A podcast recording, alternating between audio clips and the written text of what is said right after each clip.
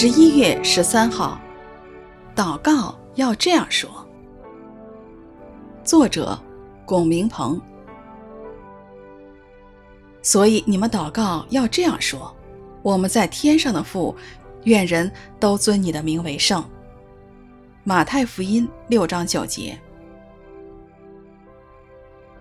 感谢主愿意教导我们的祷告。透过主祷文，我们看见祷告的内容包括几个方面：第一，关乎神，我们在天上的父，愿人都尊称你的名为圣，愿你的国降临，愿你的旨意行在地上，如同行在天上。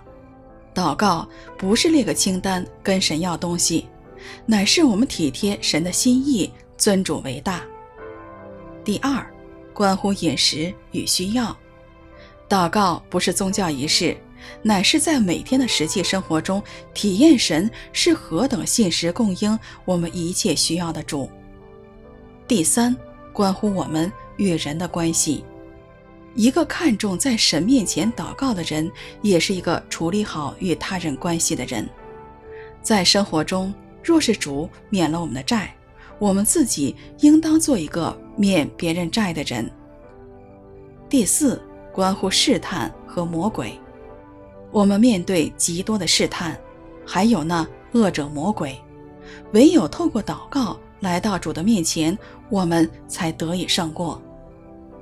第五，关乎我们对神绝对主权、至高无上的认定，我们透过祷告宣告对神的认识，因为国度、权柄、荣耀全是你的，直到永远。阿门。所以你们祷告要这样说：我们在天上的父，愿人都尊你的名为圣。马太福音六章九节。